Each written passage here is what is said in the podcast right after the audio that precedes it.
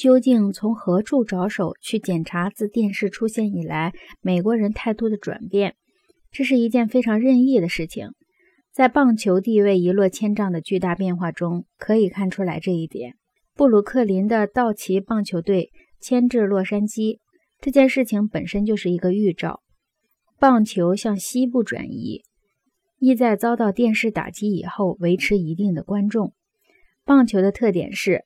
每次只做一件事，它是一种线性的膨胀性的运动，和高尔夫球一样，它非常适合个人主义和内向型社会的观点。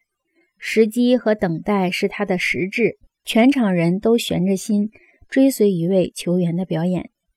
相比而言，橄榄球、篮球和冰球是许多事件同步发生的运动，全体球员都同时投入球赛之中。电视来临以后，棒球之类的个人表演与团队动作分离的现象不能再为人接受了。人们对棒球的兴趣衰落下来。棒球明星和电影明星都发现，盛名之下还有一些使人扫兴的侧面。棒球和电影一样，始终是一种热媒介，它以表现个人鉴赏力和第一流的表演者为特征。真正的棒球迷是储存着大量统计信息的人，是知道许多场球赛中的击球手和投球手的爆炸性新闻的人。一种球类运动能给人独特的心理满足，再也没有比棒球更能说明这一点的了。棒球适应人口规模、股票、债券生产销售不断激增的工业城市。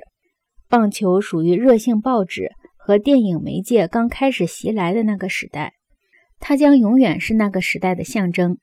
这是一个崇拜红得发紫的女影星、爵士乐明星的时代，是崇拜俊男美女的时代，是荡妇、淘金者和暴发户的时代。简而言之，棒球是一种热媒介，它在新式的电视气候中降了温，正如在上一个十年中，大多数热情的政治家和热烈的问题都冷却下来了一样。